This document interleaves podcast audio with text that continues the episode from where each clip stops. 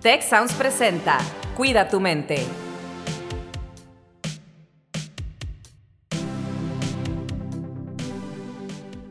Bienvenidos, bienvenidas una vez más a este su podcast Cuida tu mente. Es un placer para mí estar acompañado de Rosalinda Ballesteros. ¿Cómo te va, Rosalinda? Muy bien, un gusto saludar a toda nuestra audiencia y bueno, no pude estar en la sesión anterior, así que me da mucho gusto saludarlos en esta nueva temporada, eh, que es el primer episodio que me sumo y el día de hoy, pues con una súper invitada. Eh, que es nuestra líder de diversidad e inclusión en el Tecnológico de Monterrey y además activista en temas de eh, discapacidad. Y bueno, estamos muy contentos, eh, contentas de tenerte aquí el día de hoy, María Ángel, eh, para platicar precisamente de este tema de la discapacidad, que es una palabra que a mí ni me gusta, pero bueno, es necesario hablar de ella y precisamente el día de hoy queremos saber por qué necesitamos hablar de discapacidad. Oigan, yo estoy muy feliz de estar aquí con ustedes. La verdad es que em, ya me hice muy fan del podcast, gracias a Carlos. Que,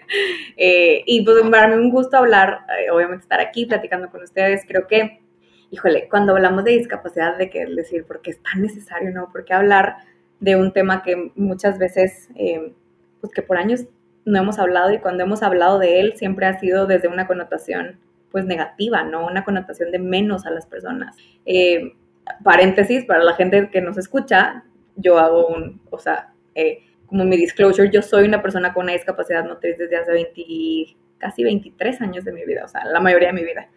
Este, estoy en mis 30, no voy a decir cuántos, pero bueno, entonces, este, eh, ahí en los 30. Entonces, eh, pues sí, o sea, me ha tocado vivir sin una discapacidad y vivir con una, ¿no? Y entender, además de trabajar en estos temas en diversidad e inclusión, no solamente entenderlo desde lo, personal y mi propia y única historia, pero pues también desde cómo ve el mundo estos temas, ¿no? Cómo se ven en las organizaciones. Y sí, o sea, lo que decías ahorita, Rosalinda, eh, yo he tenido como un proceso bien interesante en el entendimiento de la discapacidad, desde el nombre, desde...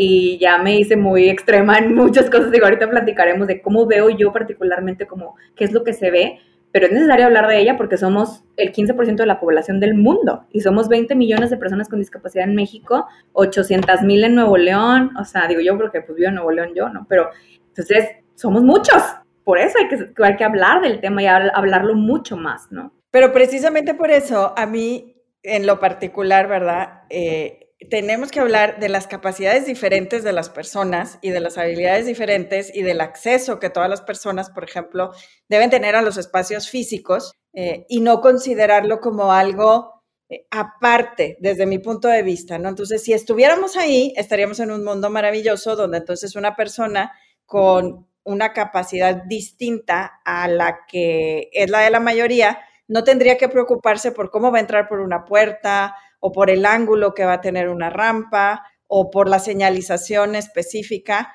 si no puede ver exactamente eh, dónde está, ¿no? Entonces, eh, este, este es el tema que a mí, eh, pues por eso me genera un poco de, de, duda de cómo hablar de este tema, pero bueno, qué bueno que te tenemos aquí, precisamente porque no es no hablar de él, sino hablar de él de una manera que reconozca que las capacidades diferentes no son más que eso, diferente capacidad, pero todos eh, tenemos derecho a tener acceso al mundo en el que vivimos. Y es que, ¿sabes qué te diría yo? Creo yo que todas las personas tenemos una capacidad diferente de, una de la otra.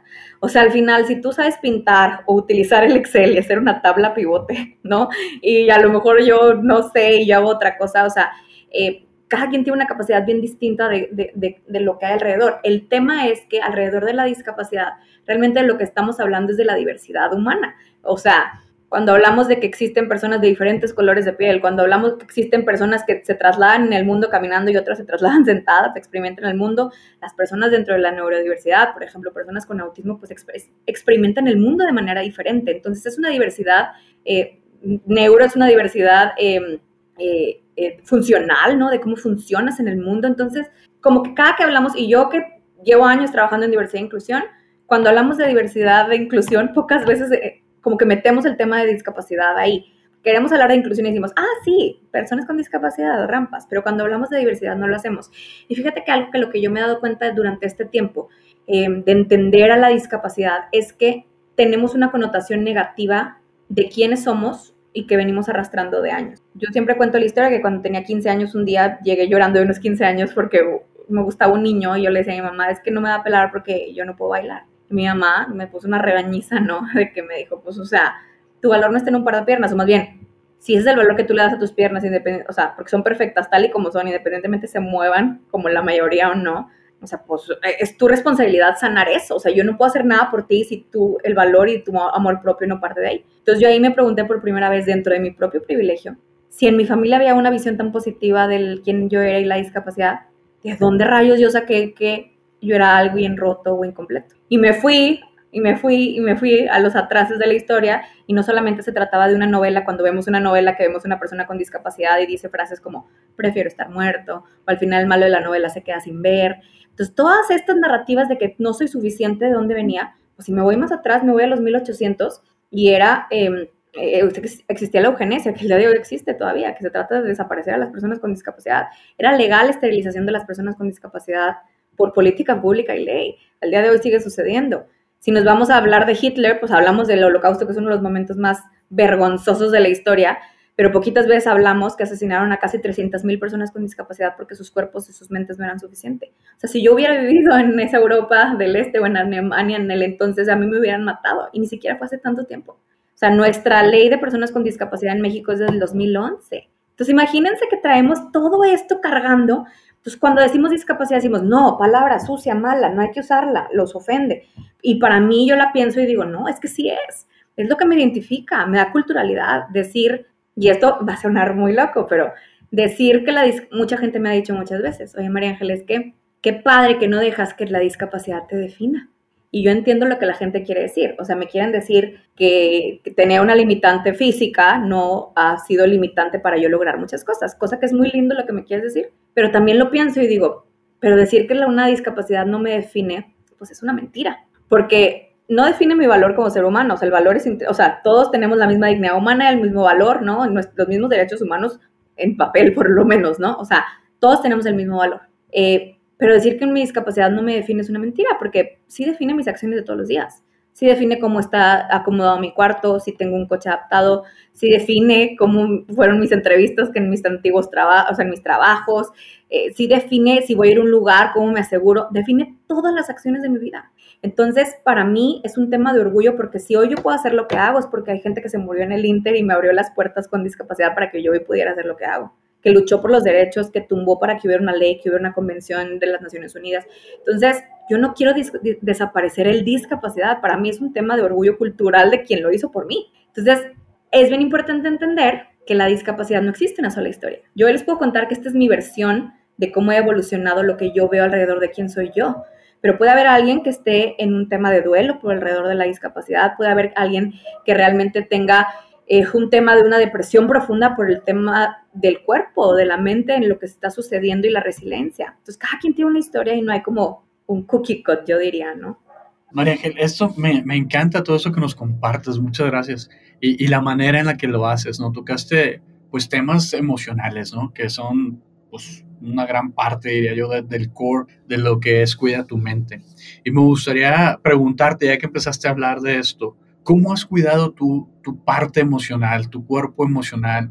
Eh, ¿Cuál ha sido, digamos, tu trayectoria? Eh, cosas que has sanado o que estás sanando. ¿Cómo le has hecho para que si alguien está en ese punto, pues pueda escuchar alguna, alguna pues, versión o alguna, alguna cosa que hiciste o que estás haciendo y que te ha ayudado? Mira, que es una muy buena pregunta, ¿eh? O sea, porque creo que poquitas veces nos hacemos esas preguntas a nosotros mismos también. Fíjate que yo creo que todo tiene, todo parte de un tema de amor propio. Y el amor propio para mí es una batalla no termina. O sea, no es levantarte en la mañana y decirte, ay, qué bonita estás. O sea, pues sí puede ser parte de eso, ¿no? Te quiero mucho a mí misma, ¿no? Sino es hacer acciones todos los días eh, pero para mí específicamente algo que me ha ayudado mucho a entenderme en este proceso, porque cuando yo era más jovencita, ahorita les conté esa historia cuando tenía 15 años, yo me acuerdo una vez eh, que a mí me encanta Frida Kahlo, por muchas cosas, pero uno de los elementos más importantes es porque pues estaba igual de rota de la columna igual que yo. Entonces hay una frase que una vez leí de ella, la voy a parafrasear, que decía, o sea, si alguna, ella decía, yo alguna vez pensé, me pregunté si alguien se sentía igual de y raro que yo Eh, y dice, si tú estás leyendo esto, quiero que sepas que no estás solo o sola, o sea, que yo también estoy igual de y rara como tú, ¿no? Entonces yo me acuerdo que leí eso y me dio así, hace cuenta como en el corazón, de que sentí algo fuertísimo, ¿no? Y entonces ahí fue cuando me di cuenta de que, pues, cómo conecté con una mujer que yo ni conozco, o sea, ni conocí en, la, en esta vida, ¿no? Este, pero me di cuenta del poder que tenía, más bien de lo, de lo difícil que podía ser sentirse solo, porque al final, en un proceso de discapacidad, porque es bien diferente quien nace con una discapacidad, quien adquiere una discapacidad, ¿no? O sea, cuando naces, y es bien interesante yo platicar con amigos, amigas que nacen porque no conocen otra cosa y su proceso de duelos, entre comillas, es diferente, ¿no? A que cuando la adquieres. Y entonces, eh, para mí era como en un principio fue porque Diosito y la vida me quitaron lo que más amaba, que era bailar, lo que sea, ¿no? Como en un proceso de un duelo como muy, muy técnico, yo diría, lo podría llamar así. Pero después me di cuenta que era, el duelo importante era el tema de la pertenencia. O sea, yo había perdido un tema de sentirme parte de algo. Entonces, cuando, lo que yo hice, he hecho en el proceso y de las cosas que más me han ayudado es, la mayoría de mis amigas y la mayoría de mi familia no tiene una discapacidad aparente o sea, mis muy amigos, ¿no? Y entonces yo pues quería empezar a contactar a otras mujeres, pues así Frida, ¿cómo se, no se sentía sola? ¿Cómo yo no me siento sola? Entonces empecé con mis activismos mucho más chica, ¿no? Encontrar a otras personas con discapacidad y al día de hoy creé una organización que se llama Mexicanas con Discapacidad, que lo que hacemos es hacer redes de mujeres con discapacidad y hablar desde cosas de la menstruación, oye, ¿cómo la vives tú? O sea, de una discapacidad motriz, visual, auditiva, ¿no? Hasta temas de sexualidad, hasta temas de amor propio, hasta temas de trabajo, o sea, entonces podemos intercambiar experiencias porque son similares, pero nunca van a ser iguales. Y eso para mí, el hacer comunidad, ha sido algo bien importante para mí, para mi bienestar, ha sido algo bien importante para sentir que eres parte de una comunidad, para esa parte de pertenencia. Entonces, y especialmente porque el grupo que ha sido mayormente históricamente discriminado con menos oportunidades al día de hoy en México y Latinoamérica son las personas con discapacidad. Son las que menos estudian, son las que menos trabajan. Si al día de hoy queremos tener personas con discapacidad en carrera en el TEC, pues van a ir muy poquitos, porque el promedio educativo está entre sexto de primaria y primero de secundaria. Yo soy un outlier, o sea, yo, pues qué padre que yo pude estudiar una maestría, pero la mayoría no nos van a llegar. Entonces tenemos que ir a encontrarlos desde secundaria, porque ahí es donde los vamos a traer para que eventualmente estudien con nosotros en el Tec Milenio o en TEC o lo que sea, ¿sabes? Entonces, ese es el tipo de cosas que yo digo, en mi salud y en mi proceso, entenderme como parte de un grupo históricamente discriminado es difícil. Saber que las mujeres somos 10 con discapacidad 10 veces más propensas a vivir agresiones sexuales. Entonces, ese tipo de cosas ha sido difícil, pero creo yo que en la comunidad he encontrado el tema de amor propio, he encontrado el, tema de pertenencia, el, el el darle valor a tu proceso y honrar tu duelo, tu resiliencia, lo que tenga que ser en su momento. Pero eso no lo aprendí de un día para otro, ¿verdad? O sea, eso ha sido como todo un proceso en donde hoy ya lo hablo y me escucho más madura en el proceso y más amorosa conmigo misma y mi cuerpo, y, pero a lo mejor antes cuando era más chavita, pues no. Y qué padre que alguien me escuche, ¿no? Y que diga de que, ay, pues igual y, igual y eso puedo ser yo, a lo mejor en algún momento me voy a sentir ok con quien yo soy, y eso es bien interesante. Y es un proceso chistoso, yo diría, ¿no? O sea, sí. Sí, o, y como dices tú, son dos experiencias distintas, el ser, ¿verdad? Siempre de este modo o el adquirir en el proceso eh, a través de un cambio por alguna razón eh, una discapacidad, ¿no? Y entonces eh, eso creo que es muy interesante y precisamente por eso hablar de ello creo que es muy importante, ¿no? Que es precisamente el tema del capítulo es por qué debemos hablar de esto y visibilizarlo y precisamente hacer que más personas tengan acceso a educación, a recursos, a diversión, a eh, espacios de esparcimiento, de descanso, a las zonas, por ejemplo, a las áreas verdes eh, y todos estos eh, temas que tendríamos que estarnos preguntando como sociedad, porque finalmente nos beneficiamos de entender que hay personas de todos los perfiles personas que ven el mundo de manera distinta, de ángulos distintos, que nos llevan a un mundo mucho más rico eh, y con experiencias más variadas, ¿no? Pienso yo, ¿verdad? No sé, en este trayecto que tú has recorrido y que, como bien dices, es una experiencia única y todas las experiencias van a ser únicas, pues también quienes no tenemos esta experiencia, a lo mejor nos perdemos de una buena parte de la vida al no ver todas estas situaciones que están ahí frente a nosotros tienes totalmente la razón. Digo, el tema de, a veces pensamos que como que la discapacidad está muy alejada de nosotros. Eventualmente, si, si no nos morimos en el camino, ¿verdad? Pues vamos a llegar a ser adultos mayores, a la vejez, y claro que vas a tener limitaciones, o sea, tanto físicas como, como neuro, como... Eh, yo hace poco escuché, hace como 2020, escuché una frase de Hillary Clinton que a mí me enloqueció. Yo, es que esto es lo que he venido pensando por tanto tiempo, ella lo supo plasmar súper bien. Y dijo, si no estás alrededor de la mesa, estás sobre la mesa. Es decir, si no estás sentado alrededor de la mesa para tomar decisiones, tú eres de lo que van a tomar decisiones así arriba de ello, ¿no?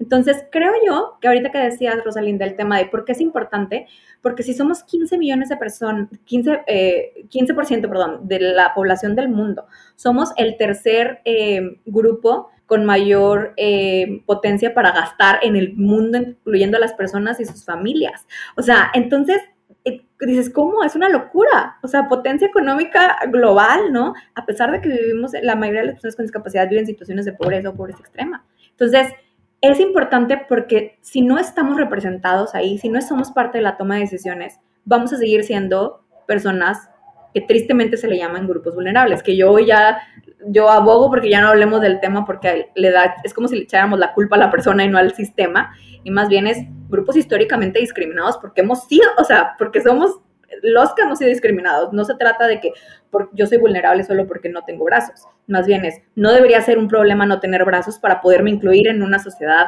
que, me, o sea, que se diseña también para mí, ¿no? Entonces, esa parte de, de la representación es súper importante. Tenemos que seguir hablando de esto porque el día que, no, o sea, si no tenemos personas con discapacidad en los consejos, en los equipos directivos, en las empresas, en el gobierno, en donde ustedes quieran, en cualquier sector, no va a haber forma de que realmente se hagan iniciativas que realmente respondan a lo que necesita la población. Nosotros en Nuevo León hicimos una propuesta a los candidatos que iban para gobernador y literalmente nos unimos la comunidad con discapacidad y les dijimos, esto es los problemas que hay y esto es lo que hay que resolver a través de estas políticas públicas. Ya no inventen cosas. La comunidad con discapacidad les está diciendo que esto es. Entonces empecemos a enfocarnos en esto. Y yo creo que en el tema de la toma de decisiones es importante. Al mismo tiempo también es importante vernos, o sea, y no es seguir escondiéndonos. Em, yo algo que les, que les comparto es que eh, se hizo un estudio en Estados Unidos, se han hecho varios. Yo, quisiera que pronto hagamos el de acá en México, de cuántas, cuánto las personas con discapacidad están presentes en los contenidos que vemos en Netflix, en cualquier plataforma digital. Solamente el 2% de las personas que salen tienen algún tipo de discapacidad, no, o sea, como el personaje, ¿no? Em, y de ellas, todavía creo que si hay algún personaje con discapacidad, están interpretados por personas que no tienen una discapacidad. Pero nunca, no hay, prota o sea, creo que es el punto 1% de los protagonistas de las historias con discapacidad. Entonces a mí me han enseñado que pues yo no puedo ser la protagonista, siempre voy a ser el sidekick, la amiga, no voy a romantizar la vida, no decir, pues me toca a mí porque no me he visto. Hace poco nosotros sacamos junto con la revista Eli Gucci eh, un feature completo de mujeres con discapacidad en la El México. Ese tipo de cosas tienen impacto. dices, bueno, es moda. Desde ahí hasta representarte en el Congreso, hasta necesitamos vernos. Entonces es importante para que entonces las personas con discapacidad puedan retomar ese poder que se perdió por tanto tiempo.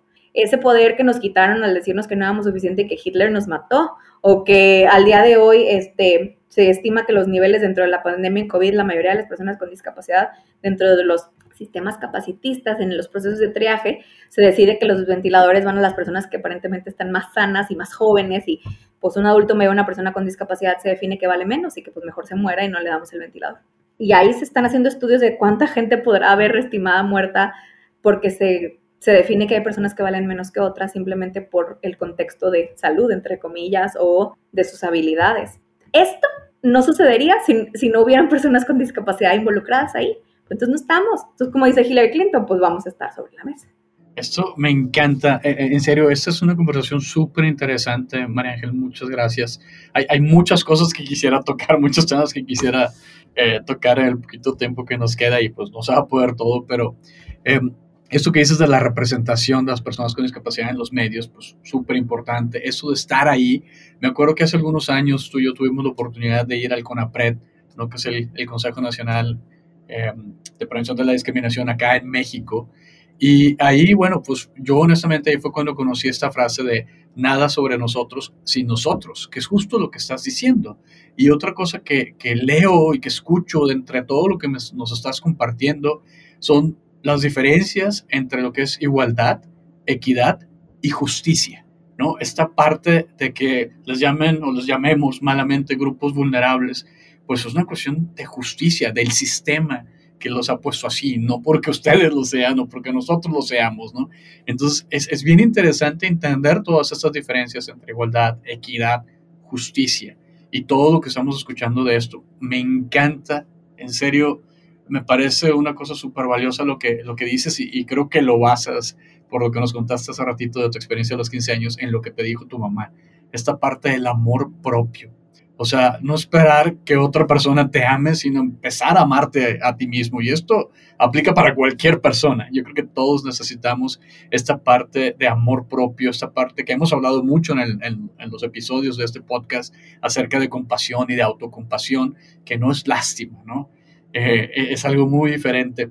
Y María, María que yo quiero este, pues agradecerte porque realmente has hecho muchas cosas, estás haciendo muchas cosas. Esta organización que fundaste, tú nos mencionabas al inicio de, otras personas que han hecho a lo largo de esas cosas para, para ti hoy en día. Y, y, creo que, pues con toda confianza lo digo, que tú estás haciendo eso para otras generaciones. Entonces, qué bonito trascender a, tu espacio y a tu tiempo, que es como yo defino mi misión de vida, trascender a mi espacio y a mi tiempo. Creo que tú lo estás haciendo y lo estás logrando. Te admiro, te respeto y, y qué padre que lo sigas haciendo. Me gustaría hacerte una pregunta respecto a los cambios que has visto en los últimos años en, en la sociedad, a lo mejor un poquito en el mundo y, y, un poco más a lo mejor aquí en México, tanto a nivel de política pública como a nivel de organizaciones, eh, los cambios más importantes que has visto. Muchas gracias por lo que me dices. A veces digo de que, a veces yo misma me pregunto de que, ¿valdrá la pena todo lo que estamos haciendo? Sí, a veces pienso que no, pero la mayoría de las veces pienso que sí. Pero mira, yo creo que hay, hay todavía mucho por hacer. Algo que sí yo he visto en un cambio muy claro es que hay mayor representación de las personas con discapacidad. Eh, he visto mayor... Eh, cambios en los temas de accesibilidad, desde los videos y anuncios que vemos en tele con subtítulos, intérpretes de lengua de señas. O sea, eh, ha habido mayor visibilidad de lo que se requiere. En temas de política pública, yo diría que estamos bien cortos. Si hablo yo de política pública federal, sin meterme muy profundamente a ideologías políticas y demás, eh, en el gobierno que tenemos al día de hoy, eh, no hay una sola política pública alrededor de la discapacidad que no sea más que la que entrega tarjetas de, de con dinero a personas con discapacidad eh, que están en una situación como de pobreza, ¿no? O en general por ahí, ¿no? Dentro de la línea de pobreza económica más o menos, eh, que no se les entregan a todos hasta ahorita. Ojo, que no estoy diciendo que, es una, que no es una mala política pública, es necesaria. O sea, porque hay gente que sin esa tarjeta no come porque no tiene acceso al trabajo, a la salud, o sea, pero si esa tarjeta hiciera que el transporte fuera accesible, si esa tarjeta hiciera que no hubieran tantas eh, violaciones a las mujeres con discapacidad, si esa tarjeta hiciera que tuviéramos acceso a la justicia de manera accesible, si esa tarjeta hiciera que pudiéramos trabajar más, ¿verdad? Porque solamente el 30, alrededor del 30% en México de las personas que, con discapacidad que pueden trabajar, trabajan.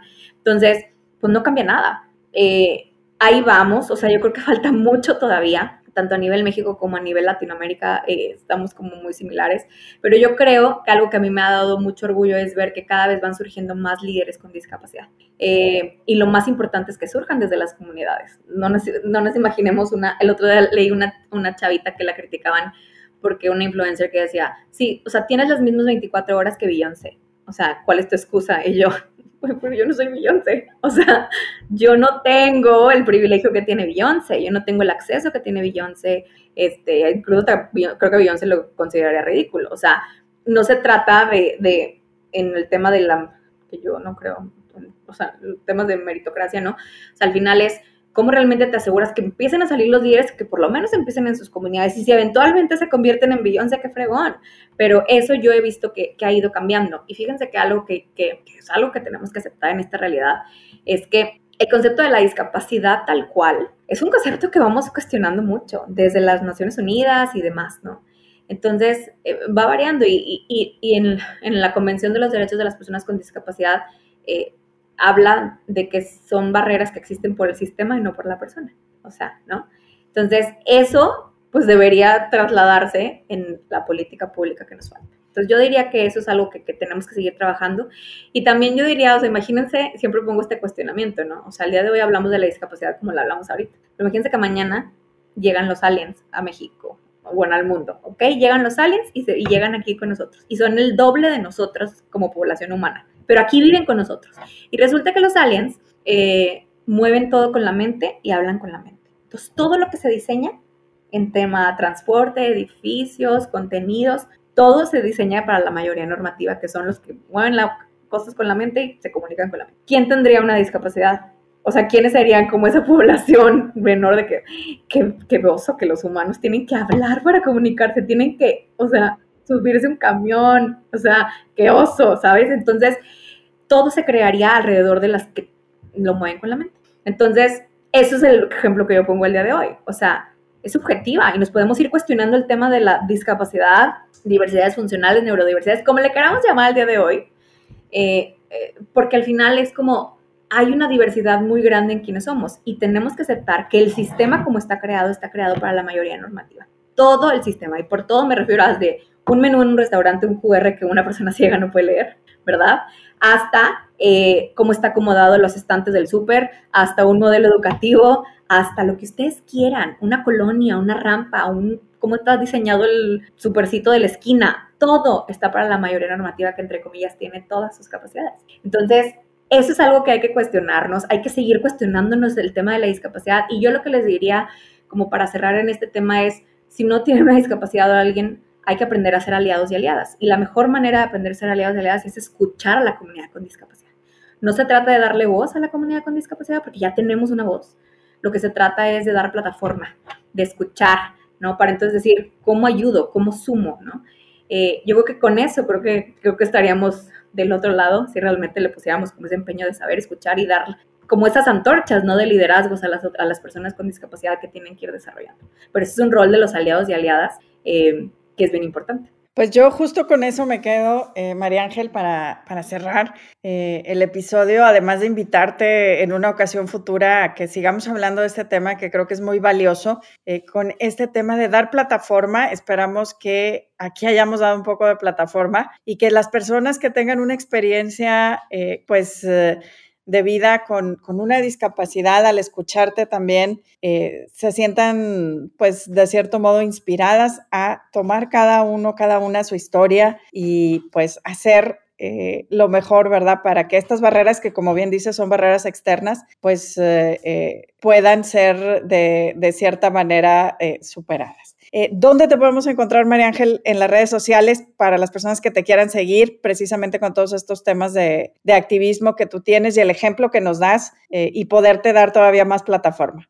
Muchas gracias. Mira, pues pueden buscar mexicanas con discapacidad en Facebook, Twitter y en Instagram. Y a mí me pueden encontrar como María Ángel con Y todo pegado, María Ángel-GRG en Instagram o María Ángel- en Twitter. Pues muchísimas gracias, María Ángel, muchísimas gracias, Rosalinda, y les esperamos en un próximo episodio de Cuida tu mente. Si quieres conocer más sobre cómo cuidar tu salud, te invitamos a escuchar Hola de Salud. La prevención hoy es parte del tratamiento. El podcast en el que nuestros expertos te darán consejos para vivir de manera sana, equilibrada y feliz. Felicidad, ese sería un objetivo último. Escúchalo en Spotify, Apple Podcast y Google Podcast. Gracias por escuchar un episodio más de Cuida tu mente. Productor ejecutivo Miguel Mejía. Asistente de producción Marcelo Segura. Postproducción Max Pérez.